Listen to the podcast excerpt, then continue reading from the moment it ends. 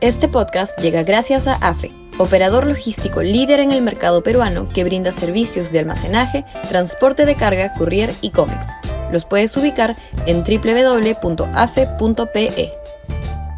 Y también gracias a Universidad Católica, número 1 en Perú y 12 en Latinoamérica, según el ranking mundial QS 2023.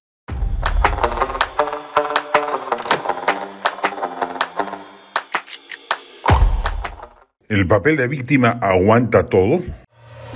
Sudaca, Perú. Buen periodismo.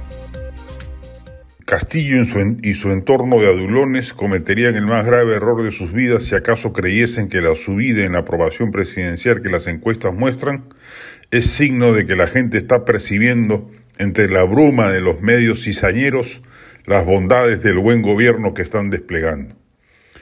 El régimen está llevando al Estado a ser una ruina no hay una sola política pública que pueda decirse que ha mejorado en este último año. No hay una sola institución cuyos estándares de calidad hayan ido para mejor en los últimos 12 meses. Todo es mediocridad e ineptitud y especialmente corrupción por doquier. Le ha servido a Castillo la mezcla de populismo y victimización, fórmula eficaz para mejorar en las encuestas, y la mediocridad de la oposición pero su sustento es frágil y presto a derrumbarse ante la menor adversidad que rompa las burbujas sobre las que se sostiene.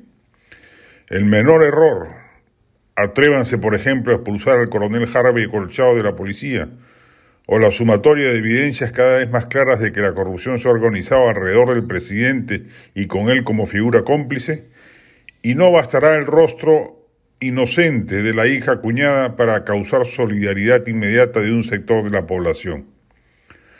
No hay duda de la eficacia de la dualidad populismo-victimización.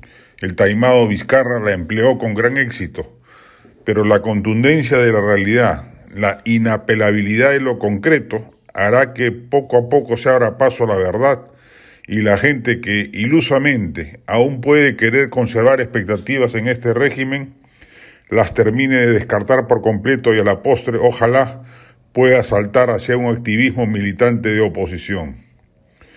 No llega aún a los niveles destructivos del Velascato o del primer Alan García, pero Castillo, al paso que va, puede entregarnos un país llano para el desmán aventurero, ser el preámbulo de la desgracia mayúscula de un país que, a pesar de la incompletud y medianía de las medidas tomadas, en los últimos 30 años logró avances que nunca antes en su historia republicana había logrado.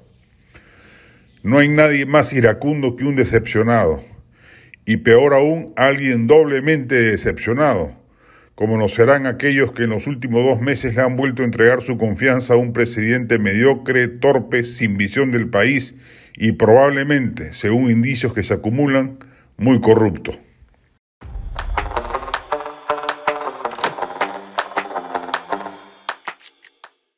Este podcast llegó gracias a AFE, operador logístico líder en el mercado peruano que brinda servicios de almacenaje, transporte de carga, courier y cómics.